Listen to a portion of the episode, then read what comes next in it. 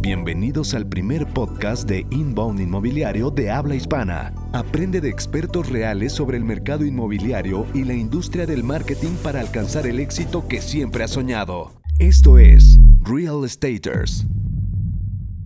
¿Qué tal amigos? Bienvenidos a Real Estaters. Mi nombre es Carlos Andrade, director comercial de Próxima Desarrollos. Yo soy Enrique Shakur, director general de Qualium, y el día de hoy tenemos un invitado muy especial. Él es Andrés Mojica, de Zebra Marketing Digital. Gracias, gracias, gracias por la invitación. ¿Cómo un estás? gustísimo. No, muy bien, muy bien. Muy, muy contento de poder estar con ustedes y compartir hoy un poquito de, de lo que es marketing para el real estate. Muy ¿Cómo bien. estás? Pues el día de hoy vamos a platicar sobre segmentación de anuncios inmobiliarios. Eh, creo que le hemos hablado antes, pues un poco superficial. Ahora Sí, nos gustaría que- ahondar un poquito más en el tema. La primera superficie no nos hemos metido a fondo en el tema y yo siento que es de mucho interés. Así es. Entonces, bueno, para empezar nos gustaría que nos hables un poco de ti. Ok. ¿Quién eres? ¿Qué es lo que haces?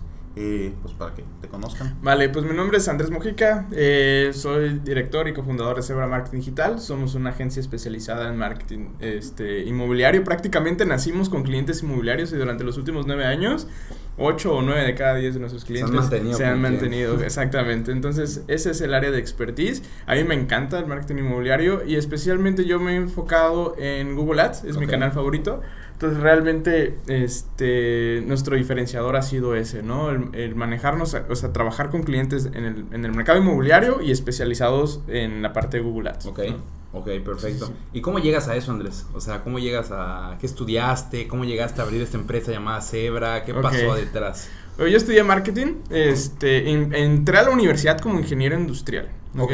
Yo quería ser ingeniero mecánico automotriz, entonces desde, desde el principio me encantaban los números, ¿no? Sí. Pero la verdad, por X o Y me dieron miedo y este y me cambié a Merca. Y en Merca, la verdad, estuve como que medio perdidón. Pensaste, aquí no voy a ver números, ¿no? Sí, estuve con sorpresa. cada que un poquito fácil, ¿no? Pero estuve un poquito perdido y ya después cuando una maestra me agarró, bueno, tú estábamos juntos, ¿no? Cris Ursúa, que me estuve, me jaló ahí, este, me enseñó un poquito más sobre lo que es marketing y la verdad me, me encantó, me fascinó y me, me enamoré de la carrera. Y pues a los números les perdí el miedo, o sea, muy cañón. También tuve otro muy buen maestro en ingeniería, y me tom- tomé una clase de ingeniería y tuve un muy buen maestro. Me hizo perderles el miedo y la verdad me enamoré. Entonces realmente ese ha sido como que, ¿por qué me ha gustado tanto Google desde el Sí. principio? Es por, por, por los números, ¿no? El Los algoritmo. entiendo, lo entiendo muy bien. Veo todos estos dashboards, estas, ta- estas tablas llenas de números de arriba abajo, porcentajes, No. y no les tengo miedo, me encantan. O sea, ¿te gusta ver los números? Sí, sí, sí, sí. Interpretarlos más que nada, tal vez. Sí, y se vuelve un poquito como con las películas. Ya ves que de repente ves a un chavito que ve una tabla de números y empieza a ver como que Sí. cosas así se vuelve. O sea, ya los ves y los entiendes y ah, es que esta y madre ahí está se vuelve él. emocionante, ¿no? Ya cuando lo entiendes Sí, y ¿no? comprendes por qué las cosas funcionan como lo hacen, emociona. ¿no? Sí, realmente. Entonces te Sí. empieza a emocionar todo este tema y... Y de- baja, bueno, me encantó marketing. Este, entro a trabajar a una agencia. Este, bueno, eh, pues estuve buscando trabajo. Sí. Tra- busqué trabajo con Creativo, con Jorge Vales. Jorge Vales me da una bateada así, marca Diablo. Este, y entré a trabajar a una agencia de relaciones públicas.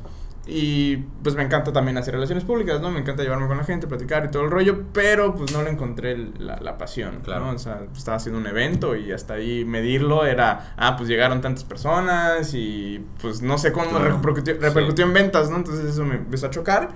Y ahí fue cuando descubrí, este, en un tiempo libre con la agencia, descubrí Google Analytics. Ok. Entonces fue así como que, órale, mira, existe esto y eh, qué puedo hacer. Y entonces la agencia hacía envíos este, masivos, hacía envíos de correos electrónicos.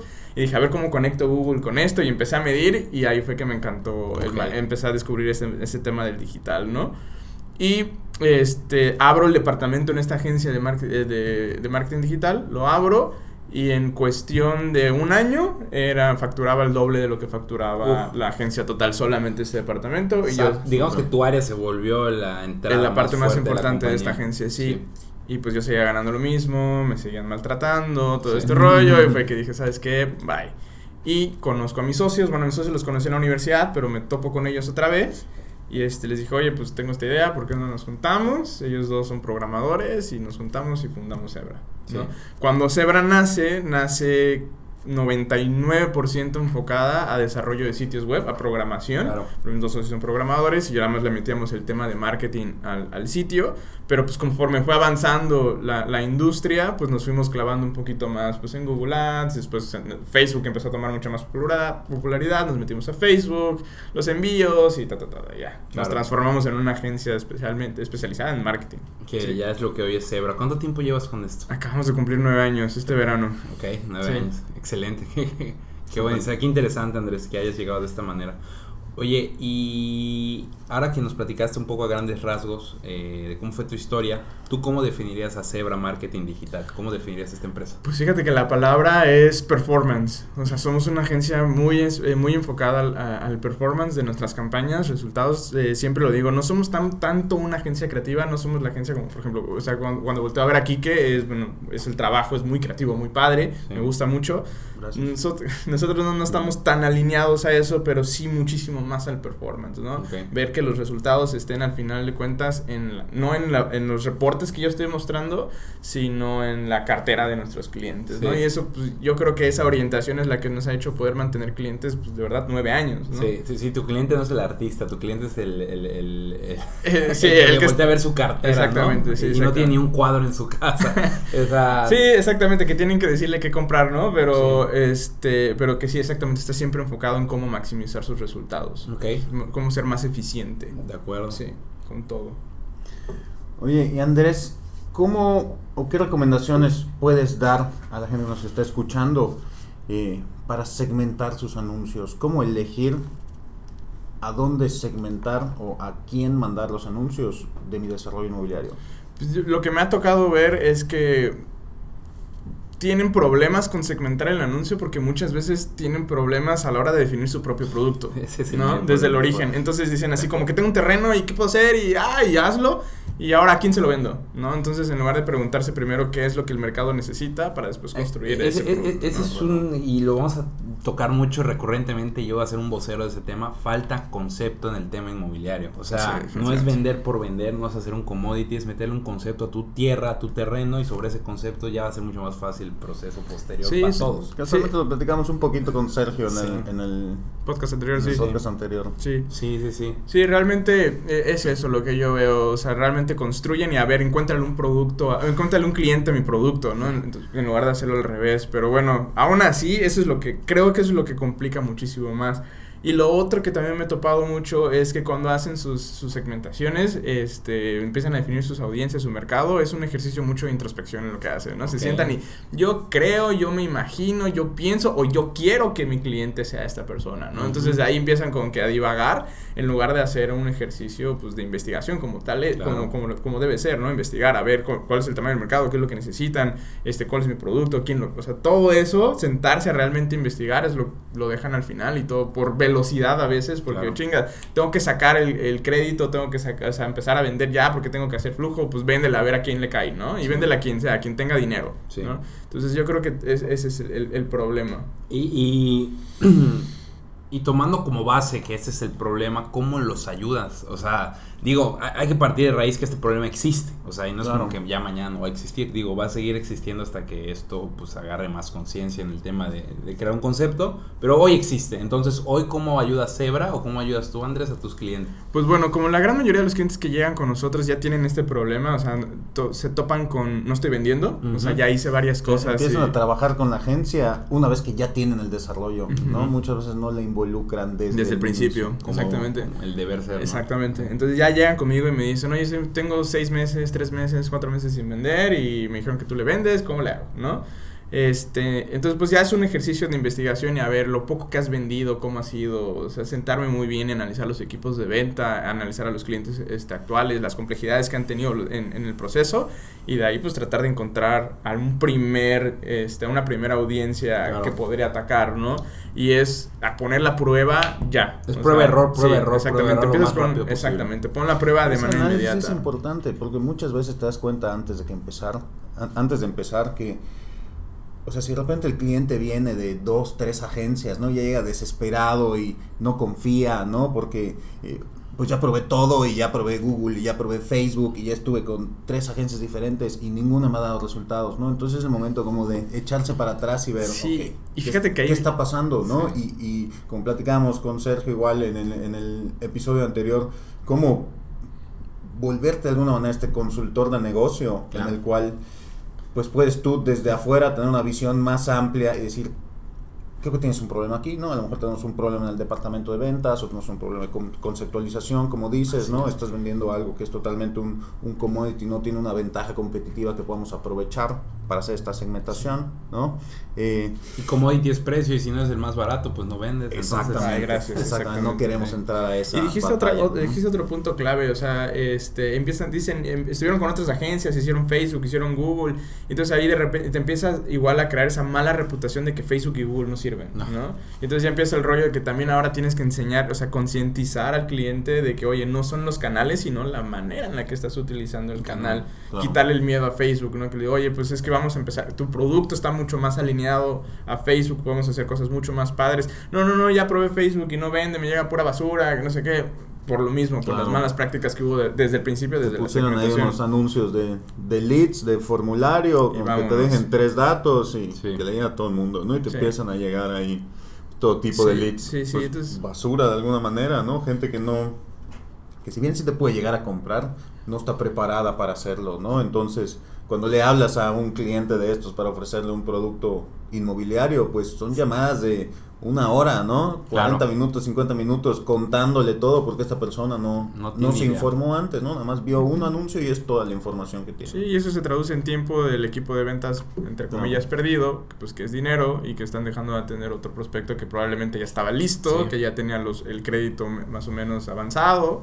Que hay tantas pues, maneras de otro. hacerle llegar la información a la gente, ¿no? A través de anuncios, de artículos, de chatbots, ¿no? Ya hay tantas formas de, o sea, como opciones para que el cliente aprenda solo y recorra este camino 60, 70, 80% en línea y cuando llegue con la gente de ventas ya sea... Sí, y también, pero también ahí hay un, un punto, o sea, hay que trabajar muchísimo con los equipos de venta y concientizarlos de que ya no tienen que mandar correos, de que, o sea, ya hay una herramienta que los hace por ellos, Exacto. pero a veces me ha tocado también que son tan, este, tercos de que no, aún así quiero mandar el, el- correo electrónico y están copiando y pegando y están desperdiciando Y seis que horas ya del día. en y la percepción del cliente es ¿por qué me mandaste la misma Dos. información dos veces? ¿no? O sea, ¿qué, Sí. qué está ocurriendo? ¿no? Sí, entonces yo creo que al final es, es, es todo el círculo. Va desde el dueño de la, o sea, del dueño de la empresa que tiene que tener claro pues para qué hace el, el producto. Y este, y bueno, el entender que también el equipo de, o sea, el equipo de ventas también tiene que entender el, el segmento, ¿no? Cómo lo, cómo lo desarrollaste y todo, pues para saber cómo me está llegando, de dónde me está llegando y cómo lo voy a Qué, tratar. bueno, qué bueno que tocas ese, ese, ese punto, porque es un problema recurrente con pues, varias agencias que hemos, eh, con las que hemos platicado de alguna manera.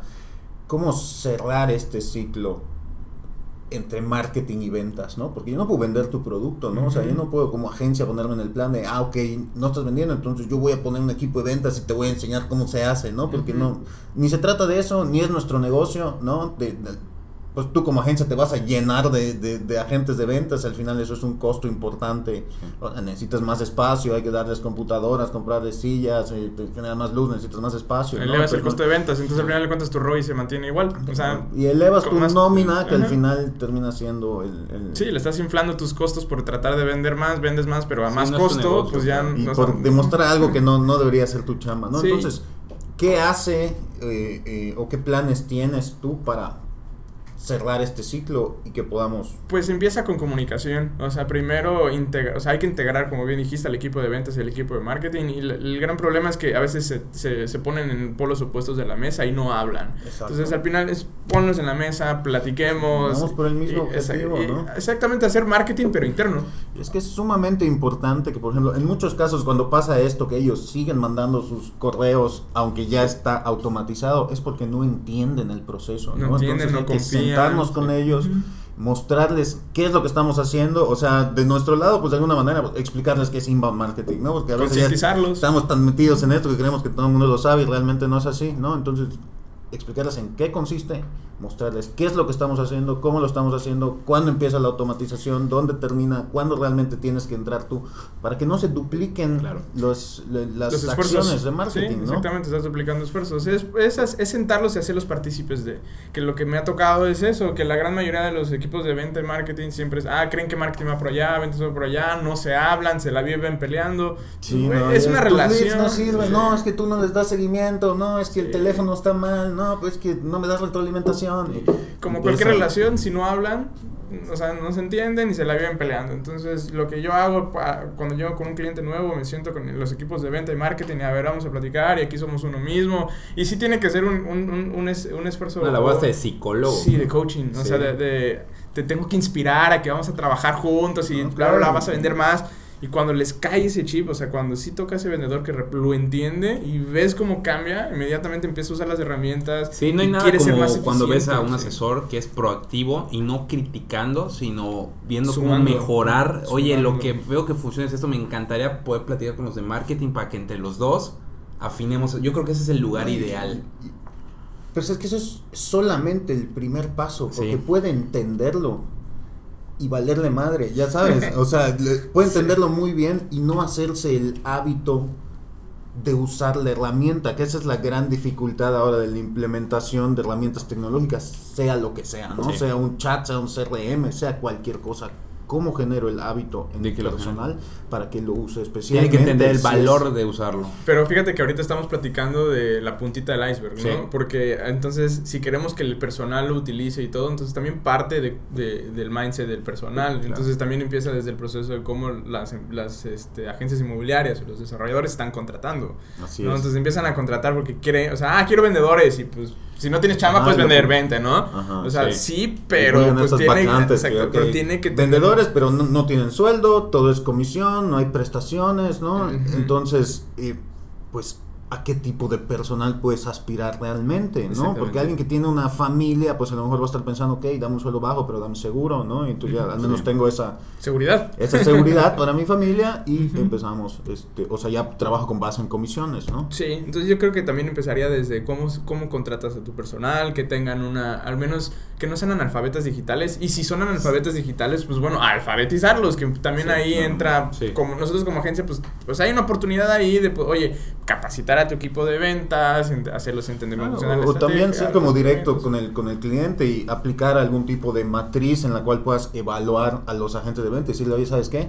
Estos entran al programa de para recibir prospectos que llegan en línea, estos que sí han venido por su cuenta, como lo, como quieran. Como lo están haciendo muy bien, ¿no? Que sí. lo haciendo así. Sí, y el manejo del CRM es súper importante. A mí me ha tocado trabajar con clientes, o sea, con vendedores que me sacan la libretita y me dicen, es que aquí tengo todo. Y yo, ah, pues está muy padre, llevas dos meses de registro ya y yo no sé absolutamente nada de tus prospectos, entonces no puedo mejorar mis audiencias, no puedo mejorar mis, mis campañas. Porque al final de cuentas los equipos de venta te dan esa retro que te ayuda a perfilar y a seguir cepillando la audiencia. Claro, y hacer cosas como que, por ejemplo, no sé, en, en HubSpot tú puedes cuando pasas un cliente en el pipeline a perdido, ponerle un candado para que te llene una propiedad específica, ¿no? un, parámetro.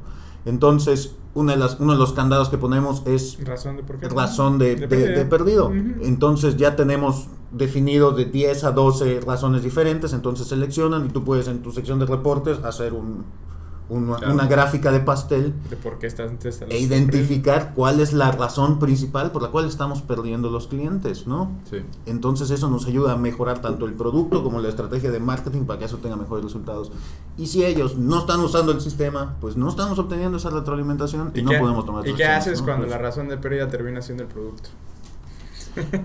pues es que pues la data habla, ¿no? Se lo tienes que decir al cliente. Oye, y, lamentablemente yo sé que tú piensas que es lo mejor del mundo porque tú lo hiciste, pero aquí están los datos. Y entonces ahí va el problema, o sea, el problema del origen. Hiciste un producto sin haber estudiado tu mercado, sin saber cómo están las, las tendencias en, en, Mérida. y... Muchas veces, eh, o sea, en muchos casos estás a tiempo de hacer algo al respecto, ¿no? He, he visto situaciones en las que, no sé, de repente son pues de estos desarrollos que te terrenos, pero es una plasta de terreno y todo dividido en una cuadrícula y no hay ni áreas verdes, no hay nada. Y cuando se dan cuenta de que la regaron, pues ya no queda igual porque no se diseñó para eso, pero pues ya agarras unas cuantas cuadras y las haces área verde y entonces pones una casa club y le pones un área de yoga y no sé, unas, lo que sea, ¿no? Entonces ya dependiendo, me voy a enfocar ahora a los... eh, Al final lo que observo es que hay una área de oportunidad gigantesca y siempre que veo áreas de oportunidad a mí me hasta me emociona porque ves que hay un trabajo gigantesco para darle ahí. Entonces ves un área de oportunidad muy grande porque al final de cuentas, ¿por qué existe este podcast? Porque hay un mercado gigantesco para empezar de, de- de bienes raíces y de marketing y de ventas para bienes raíces y todavía más gigante en Mérida para los próximos 10 años y en todo México. Pero esa labor de concientizar tanto al dueño, a la cultura de la empresa, al departamento de ventas, al departamento de marketing, es un trabajo en conjunto y, y más que nada es entender el por qué está sucediendo lo que está sucediendo. Y realmente la gente que es emprendedora y empresaria, su único objetivo es crear maquinarias, crear mecanismos que entiendan un mercado, le mejoren su vida de alguna manera y en, ese proceso de mejora de su vida, esa persona está dispuesta a pagarte algo. Claro. O sea, me estás mejorando la vida, toma. O Estás sea, resolviendo un problema. Exactamente. Entonces tú tienes que afinar esa máquina para mejorar al máximo posible la vida de tu cliente, de tu target, que tienes que definir bien desde el principio cuál es, para que te dé el dinero. Y así sigue entrando esa máquina. Y tú tienes que entender que el proceso no es el que te guste a ti. El proceso es el que tenga que ser para tener resultados en ese momento. Sí. Y yo creo que mucha gente somos demasiado... eh, pecamos a veces de soberbia y creemos que es como tenemos que tiene que ser como yo digo, como yo vi que fue. No, tiene que ser como te diga el mercado, güey. Al final tú tienes un mercado. Y Sí. eh, Sí, no, es que en muchos casos, como dicen, hacen, hacen el producto y vienen y te preguntan, ¿cuál es el segmento para mi producto? Y es Sí. como, no, cabrón, era al revés. Sí, ya están sabes. resolviendo un problema. El problema es el suyo, que quieren más dinero en la bolsa. el empresario que solo quiere dinero hoy. eh, el que no está preocupado por impactar. Que se dedique Sí. a las finanzas o a otra cosa. De verdad, que a, a la bolsa de valores, o a ser Ah, trader. o algo regresamos igual un poco al problema Sí. que, que hemos platicado antes también, que en muchos casos, o sea, al final el negocio inmobiliario es a donde quieren llegar los empresarios, ¿no? Como que siempre empiezas haciendo cualquier otra cosa, pero eventualmente cuando tienes lana te metes a lo inmobiliario, ya sea porque compraste terrenos o tienes un depa para rentar o hiciste un edificio, Es cualquier muy cosa, ¿no? es muy rentable. Siempre Sí, ya, sí. o sea, la gente que hace mucho dinero, eventualmente Real mete su lana en, en- Sí. en negocio inmobiliario, ¿no? Entonces, eso causa que mucha gente que no tiene experiencia se meta en este negocio, ¿no? Y no sabe cómo. Entonces, ya sabes, en sus primeros dos, tres proyectos a lo mejor la riega bastante eh, y ya después empieza a agarrar la onda y empieza a, a trabajar con, con agencias o a conceptualizar desde antes de empezar el proyecto. Ayer estaba leyendo eh, un libro de Jorge Pérez. Eh, Jorge Pérez es uno de los desarrolladores inmobiliarios más grandes a nivel global. De hecho, es un billonario. Eh, es de ascendencia cubana, pero él, nació- él creció en Sudamérica, creo que en Colombia, y terminó es un multimillonario y un magnate de los bienes raíces. Y él recuerda que eh, le tocó los 10 años como entró Fidel Castro al poder en, en Cuba, su papá perdió todo, entonces se quedaron en la nada, se fueron de refugiados a Colombia y luego terminaron, terminó estudiando en la Universidad de Estados Unidos. Y, y terminó metiéndose al tema inmobiliario porque él tenía muy claro que quería hacer algo grande en su vida e impactar a un chingo de gente, pero desde un punto de vista empresarial, él lo tenía muy claro. Yo quiero ser empresario porque vi a mi papá cómo fue empresario en su momento, entonces me gustó, etc. Y, y dice, yo- el mayor problema que veo en las bienes raíces es que sí, todos la pueden hacer. Es una realidad, todos la pueden hacer si te enfocas, tienes bien los objetivos, haces un plan con sentido común, vas allá, reúnes a la gente indicada, el talento indicado, pero el mayor problema de hoy es que si no estás apasionado por los bienes raíces, Por lo que haces. por lo que haces, estás metido en un pedo y vas a generar un pedo a gran escala. Y va muy alineado con lo que tú decías, porque una cosa es que quieras hacer bienes raíces, y otra cosa es que tú quieras dominar lo que se hace en bienes raíces y no te apasiona. Vas a hacer pura No. cagada. O sea, literalmente, yo quería en ese lugar, oye, ya tengo mucha lana, quiero invertir en bienes raíces. Bueno, no le juegues tú, dáselo a alguien que se apasione, hazlo tu socio. Y, y que siga creciendo, porque si no hay No, haz pasión, tu socio, no hay concepto. ¿Por qué no hay concepto? Yo lo veo claro, no hay concepto porque no hay pasión. Si a ti te apasiona algo, el concepto viene porque estás loquito por lo que haces y estás buscando hasta cómo mejorarlo. Si no se, se identifican conmigo. Sí. Cuando no hay concepto en algo, cuando no te apasiona. Así de fácil. Ni te metes, solo estás pensando en la lana. Porque me no, dijeron que puedo hacer dinero, entonces Exactamente. notifico, hago unos townhouses y vámonos, sácalos. Exactamente. Cuando vienen los conceptos? Cuando te apasiona el hecho de crear ciudad. Cuando te apasiona el hecho de cómo mejorar la calidad de vida. O sea, ¿qué me- ¿cómo me gustaría vivir a mí? Te preguntas como loquito mil veces eso y luego identificas.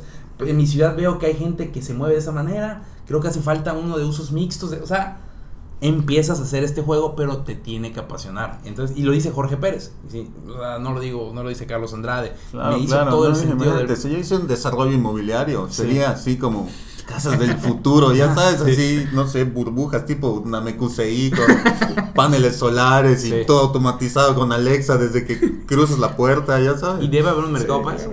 Así te la vendería, ¿no? Ya casi inteligente. Digo, y, esa parte, y, no lo hemos tocado mucho, eh, va muy de la mano con la pauta, con la automatización, todo esto es perfecto, pero si no hay un concepto atrás, todo este trabajo puede ser nulo. O sea, literalmente yo creo que ustedes dos lo han de sufrir, yo también lo sufro a mi manera, pero qué hermoso ha de ser, porque a mí me encanta enfocarme en lo positivo, cuando llega un cliente y te dice, ahí está papá, mira mi concepto, güey, hice un estudio de mercado, analicé esta tendencia, lo puse en esta zona, el nivel de gasto es tanto, identifiqué eso, etc.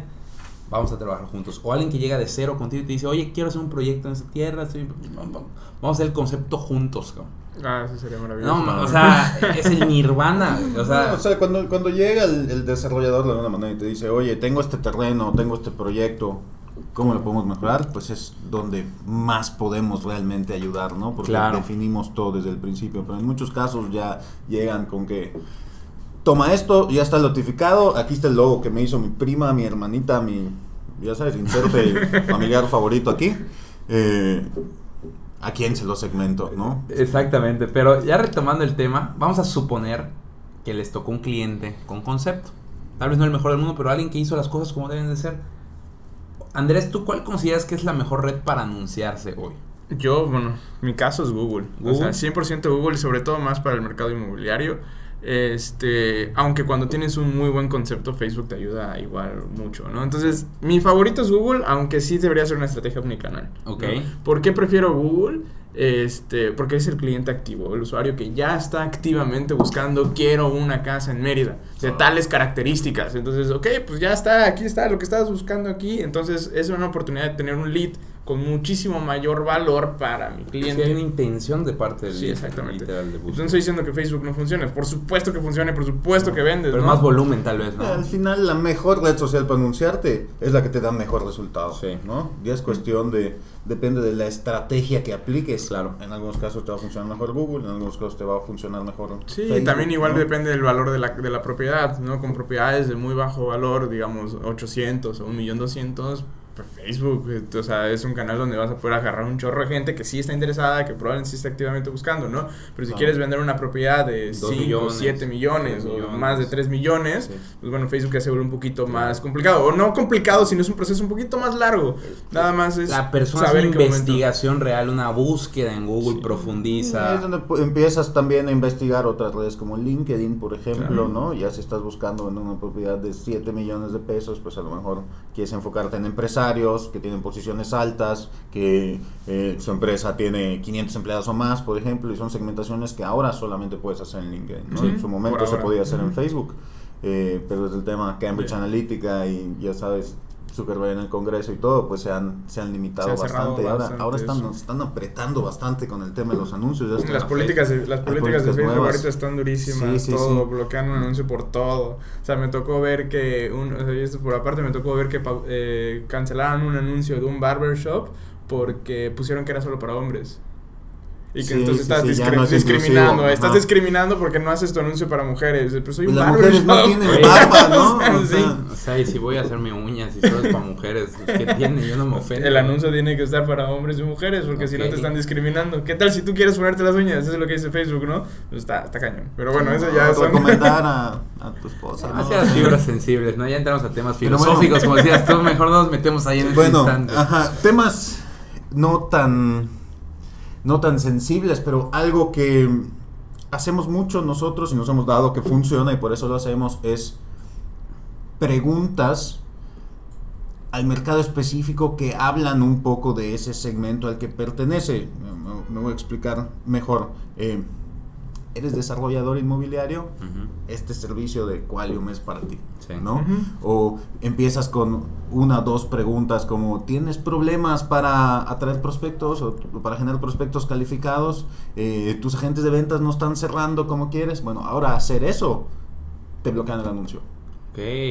Y o sea, a mí sí me, porque yo sí lo hago mucho, ya sabes, y es algo que realmente nos resulta. Y pones esas preguntas entre emojis y es como, mira esta pregunta, ¿no? Sí. Lee esto primero. Eh, y ya es como, Ya no puedes saber. como ya todo. la gente sabe que Facebook sabe su, su información, la comparte con los anunciantes, entonces al ver esas cosas ya como que se asusta, ¿no? Es como, wow, ¿por qué el anunciante sabe tanto de mí? Están escuchando ¿no? mis conversaciones. Eh, Exacto, ya me está escuchando Facebook, ¿no? Empieza a ponerle cinta scotch a la cámara, ya saben.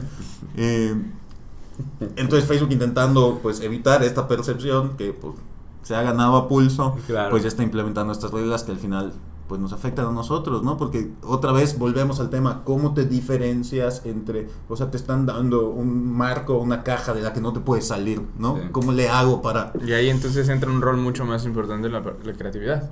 Totalmente. Exacto, Mm. que es ahí, o sea, por ejemplo, en, en Facebook sí nos funciona mucho mejor el tema de creatividad porque, Claro. o sea, independientemente de que tiene que haber un performance, que ya tienes una, una automatización, un sistema aprobado, si tú al inicio de esa cadena le pones el tema creativo, el alcance se potencia, ¿no? Explota, claro. A lo mejor tus tasas de conversión pueden no ser tan eficientes. tan, tan altas, pero tu alcance se dispara, ¿no? Sí. Y eso puede ayudar también con el branding. Entonces depende de, pues, qué es lo que estés intentando hacer y cuál es la ¿Y etapa en de qué vida momento? en la que se encuentra la Exactamente, empresa todo depende del momento. para saber qué es lo que vas a hacer. De ¿no? acuerdo, de acuerdo. ¿Cuáles dirían que son las diferencias entre anuncios en diferentes redes? ¿Cuál- o sea, yo me voy a anunciar en Google o en Facebook o en LinkedIn. ¿Cuáles son las mayores Bueno, diferencias? desde, o sea, aparte de la parte técnica, Sí. pero bueno, en Facebook y en Google nuestros anuncios son increíblemente limitados. Ha ido cambiando, ha ido evolucionando en los últimos años. Ahorita ya tenemos dos, dos, tres títulos, dos descripciones, o sea, tenemos un poquito más de información, de espacio para poner información, pero es muy, restringi- muy Claro. restringido. Entonces, Y ya te adapta a los anuncios solo, eso está maravilloso. Ah, bueno, ahorita No, ya no con lo los, anuncios, visto. los anuncios responsivos de texto. O sea, porque lo, lo primero eran los anuncios de texto. Hace un año salieron los anuncios de texto expandido. Ahorita acaban de salir los anuncios de texto responsivos. En la red de display, eh, antes era solo, ris- de solo display, ahorita ya hay Smart Display, Responsive Display. O sea, ha ido creciendo muchísimo este Google. ¿Por qué? Porque Facebook ha ido avanzando Claro. brutalmente, la está ganando el mercado, tiene que Y ese es adaptarse. el ingreso, ¿no? Sí. O sea, ahí está el ingreso bueno de De lo que vive redes. Google es exactamente es Google Ads, ¿no? Y Facebook, de Sí, Facebook. Entonces realmente la diferencia es que en Google tengo que ser muy directo porque ya eres activo, ya estás buscando una casa, a ver qué casa quieres, te tengo que decir cuánto cuesta, dónde está, las características para ver si es lo que tú quieres Sí. o alineado a la palabra clave que utilizaste para que entres. En caso de Facebook que- tengo chance de enamorarte Sí. y de inspirarte a comprar mi Es casa. Probablemente no tengas el nivel adquisitivo, pero te inspiré tan bien que vas a vender el carro y tu riñón para poder vivir en donde en, en ese desarrollo, dirías ¿no? que tal vez Facebook pudiera aplicar mejor para una etapa de descubrimiento y Google para consideración o decisión. Sí, pero al final también en consideración y decisión, lo- por ejemplo, yo me encanta hacer retargeting con Facebook, pero de audiencias que, que construyen en Google. Está O en. LinkedIn, eso. O en LinkedIn, ajá, Así aprovechas ese prospecto que te sale carísimo en LinkedIn, Sí. ¿no? O sea, un clic te puede costar 5 dólares, 6 dólares, solo porque entra a tu página de internet, ¿no? Sí. Pero si tú capitalizas ese clic poniéndole otras- remarketing después en todos lados, ¿no? O sea, ya entras a mi página, ah, bueno, ahora me vas a ver en LinkedIn, pero me vas a ver en Facebook y me vas a ver en Google. Y es cuando Y tú en entiendes redes. con un concepto, si tú traes un mercado premium, por ejemplo, como decíamos hace rato, departamentos arriba de 3, 4 millones, obviamente vale la pena perseguirlos en LinkedIn y luego remarketearlos en todos lados. es o que sea, si ya demostró interés en Claro. donde sea, pues vale la pena perseguirlo para siempre, ¿no? Hasta que Sí. compre o se arte, lo que pase primero. Sí, pero todos los canales funcionan. ¿no? O sea, al final, cada uno tiene, está construido para naturalezas distintas. Pero al final de cuentas en todos, o sea, todos tienen que sumar. O sea, ahorita me tocó vender una casa de 42 millones de pesos. Y este, ¿Aquí en medio? sí. Y este, y pensábamos que bueno, LinkedIn y, y Google tenemos que meterle bien duro, pues, pues, que o sea, en Facebook va a ser muy difícil encontrar una persona se que vendió en Facebook. se vendió en Facebook. se vendió en Facebook, exactamente. Se vendió O sea, sí, ahí le tuvimos que jugar bastantes cosas, moverle por allá y todo, sí fue un dolor de, cabeza, pero pues, se vendió en Facebook y fue así como, órale. Sí, exactamente, de que se puede, se puede. O sea, pues ahí traigo uno de 30 millones. ah. Oye, Andrés, y ahora sí, un poquito más a técnicamente, algunos tips que le puedas dar a la gente que está iniciando o que se dedica a esto para cómo optimizar sus anuncios para obtener mejores resultados, algunas tácticas que tú has detectado. Sí, hablando de, de Google, Sí, que que es la es- parte es que a mí me encanta en claro. expertise, este, realmente viene entendiendo, o sea, hay que entender para qué funciona. Dentro de, dentro de Google tengo la red de display, la red de, la red de búsqueda y a su vez tengo la red de video, tengo varias cositas por allá, ¿no? Entonces, primero es entender la naturaleza de cada una de las redes. Claro. ¿Para qué quiero? ¿Cuál es el objetivo que estoy persiguiendo? A ver, quiero hacer branding y lo voy a hacer en Google, entonces pues tengo que usar display y video. Oye, no, quiero performance, quiero, quiero visitas, quiero, quiero convertir. Bueno, tengo que enfocarme a, a- en el caso de búsqueda, ¿no? Entonces, entender primero la red que voy a utilizar, ¿Para qué? ¿Para qué? ¿Ok? En el segundo viene siendo la combinación de tus palabras claves y la selección de tus keywords, ¿no? Sí. También empiezan con un ejercicio de introspección. ¿Cómo buscaría yo mi casa, la casa, no? ¿Cómo yo buscaría mi desarrollo? Y eso, no, no es como tú estás buscando, es como la gente y la audiencia Ah, es un está focus buscando, group y les preguntas cómo. Sí, Claro. y bueno, hay una herramienta de No, Google que es el planificador de palabras, ajá, de palabras clave, el Key- Keyword Planner Tool, la metes, te da tus resultados y ya, ok, tienes una base. La siguiente yo vendría trabajando, o sea, ven- podría decirte la combinación de esas palabras clave, porque fe- eh, Google tiene tipos de palabras clave, amplias, frases exactas y negativas. Entonces, ¿cómo las estás combinando para que estas palabras trabajen para ti, a tu favor, ¿no? Este, investigar, muy, o sea, estar muy pendiente de cómo la gente está utilizando esos keywords que está disparando. Un error común es que el inmobiliario o el desarrollador está vendiendo casas y pone, paga por palabra Departamentos. clave, casas en Mérida, por ejemplo. Pero alguien que está buscando rentar casa en Mérida, No pone le puede aparecer ese anuncio. No bloquea el. Para eso sire la palabra clave negativa, Sí, ¿no? Entonces le pones la palabra salgas. clave negativa, Pues, renta, renta y y ya ya, cuando ya puedes estás. rentar, entonces ya no apareces, no desperdicias Ah, pasa presupuesto. muchísimo, pasa muchísimo. Porque eso no Pasa solo desperdicias muchísimo. presupuesto, sino que te perjudica en posicionamiento porque esta persona va a entrar a tu Se va a página, salir de volada. se va a salir enseguida Una y experiencia eso de usuario. Sí, sí. y le dice a Google que la gente no está encontrando lo que están buscando. Exactamente. Y te vas para abajo en los, Sí. en los resultados de búsqueda. Google te va, así como Facebook te va a castigar, ¿cómo? Apareciendo menos, cobrándote más. Yo, yo- yo una vez entendí que hay que entender a- al, al algoritmo como un editor. Imagínate cuando era, o sea, literalmente el editor en un periódico, en una revista, decide qué se publica y qué no se publica y en qué zona se publica, etc. El algoritmo es el editor y a Así él es. no lo puedes, no lo puedes ir a, a No lo puedes comprar, engañar. no lo y además no lo puedes puedes engañar, tiene los datos. O sea, el editor sabe bien qué busca el público, cuánto, qué disfruta más el público, qué cumple con las expectativas de su público y quién va a poner hasta arriba o en la mejor zona o más seguido lo que diga el público. Entonces es un editor y hay que verlo como un editor. Entonces hay que comprender cómo opera ese editor, ¿no? Sí. Para darle lo requerido para que el editor te ponga hasta allá arriba. Sí, definitivamente. Y ahorita, antes de que se me vaya, una de las cosas igual que me gustaría decirle a tu audiencia es la posición número uno en Google no es la más importante. No, Porque buena. también me toca muchísimo. que Me dicen, oye, es que me está, mi competidor está arriba. Yo, sí, pero no estamos compitiendo por posición. O sea, al final de cuentas estamos compitiendo por, por rendimiento. ¿Cuál me va a dar más tráfico a menor costo con más conversiones? ¿no? Ten- teniendo eso en cuenta. Y no necesariamente la posición número uno es la que te da eso. Entonces también es entenderlo. Pero si mi objetivo es branding, posicionamiento, que el mercado me perciba que yo soy el fregón y que estoy hasta arriba, ok, entonces la posición número uno. No, pero si yo sí quiero importa. performance porque quiero si yo- utilidades, o sea, juega. Y puedes hacer una combinación. Oye, tengo una campaña que va a estar buscando un ranking superior Sí. y tengo una campaña que va a estar buscando performance. Tengo una campaña que va a estar buscando presencia. Entonces vas combinando estas, este tipo de es una campañas. estrategia al De final. acuerdo. Exactamente. Es una estrategia. Parte del objetivo. Y bueno, para terminar, Andrés, ¿cuál es tu visión a futuro de la publicidad digital? ¿Qué crees que vamos a ver en un futuro cercano, digamos 2020? Ah, bueno, 2020, el año que entra, muchísima más este, carga sobre la, sobre la automatización. ¿No? La parte de la automatización ha venido agarrando Fuerza. mucha fuerza, muchísima popularidad, pero el año que entra va a estar, siento, y el- los últimos, los siguientes dos años va a estar muchísimo más fuerte, no solamente en el tema de correo electrónico, sino en mensajería, en, en El- WhatsApp, El correo chatbots. electrónico, por primera vez he visto un decrecimiento importante desde el año pasado, ¿no? Siempre se había mantenido, era como la... Punta de lanza. La primera, eh, o sea, hasta hace tres o cuatro años seguía siendo la primera actividad, o sea, lo primero que la gente hacía cuando se conectaba a internet.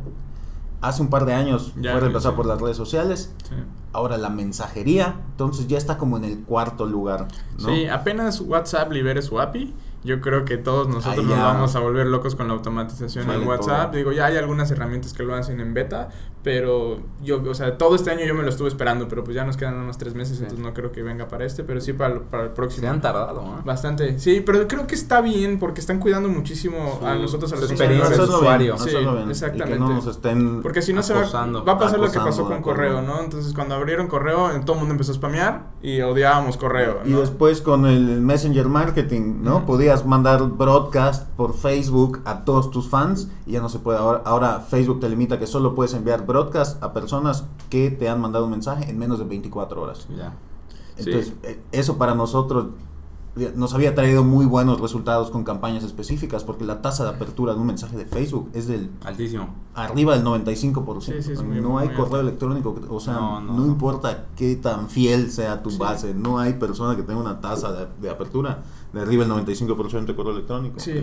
Entonces sí, definitivamente Automatización. la automatización y el, y el poder del data, ¿no? El big data, o sea, tant- o sea, ya hay una manera de colectar tanta información que las herramientas se van a empezar a ser más inteligentes. Entonces hoy por hoy Facebook... Y ya está al alcance de todos, Sí. ¿no? Que eso era, era lo que no había hace cinco años, Sí. ¿no? Eran herramientas muy costosas que solo estaban al alcance de las grandes compañías y ahora ya hay una versión de eso para todos los tamaños. Una entry level, sí. Yo creo que eso.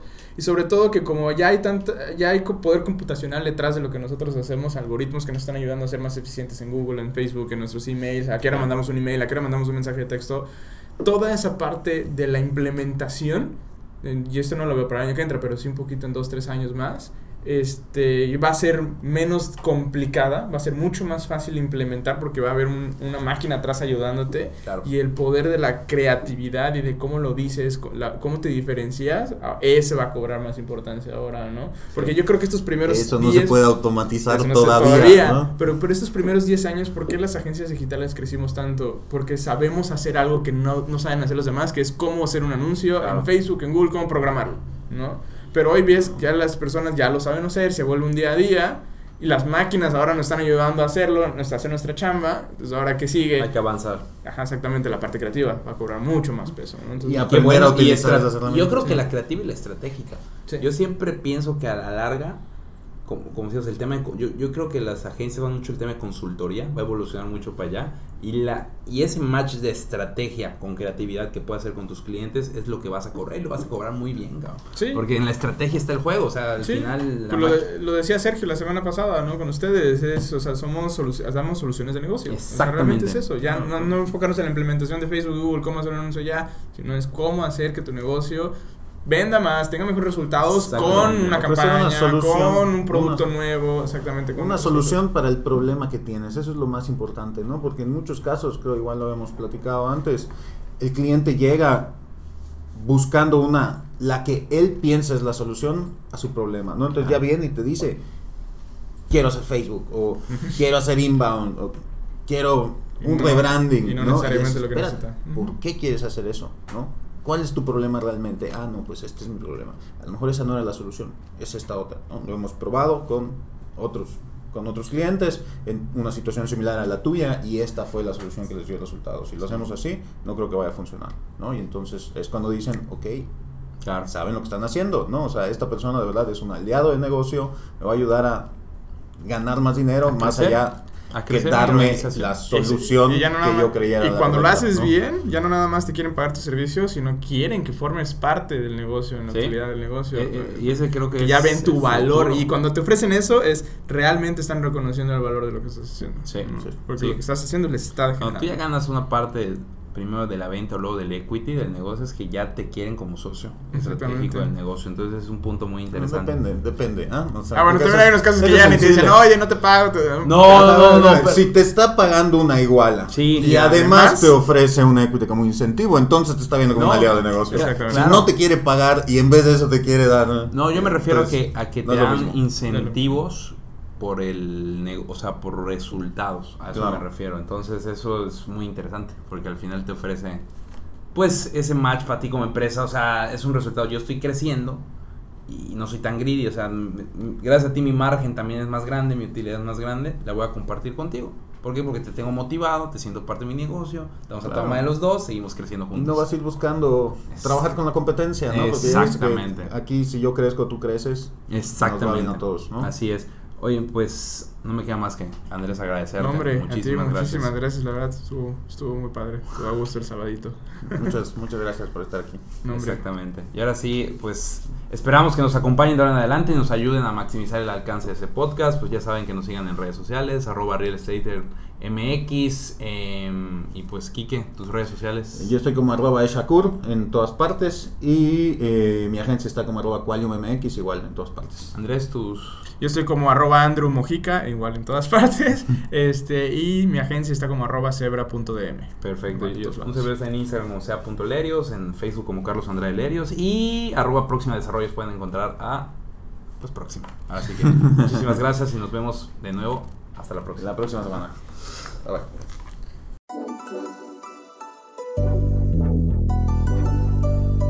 Este episodio de Real Staters ha llegado a su fin. Suscríbete ahora para seguir recibiendo estrategias y consejos inmobiliarios que te permitan alcanzar el éxito que siempre has soñado. No olvides calificarnos y escribir una reseña para que podamos seguir generando contenido de valor para empresarios y profesionales del sector inmobiliario. Nos vemos de nuevo la próxima semana en Real Staters.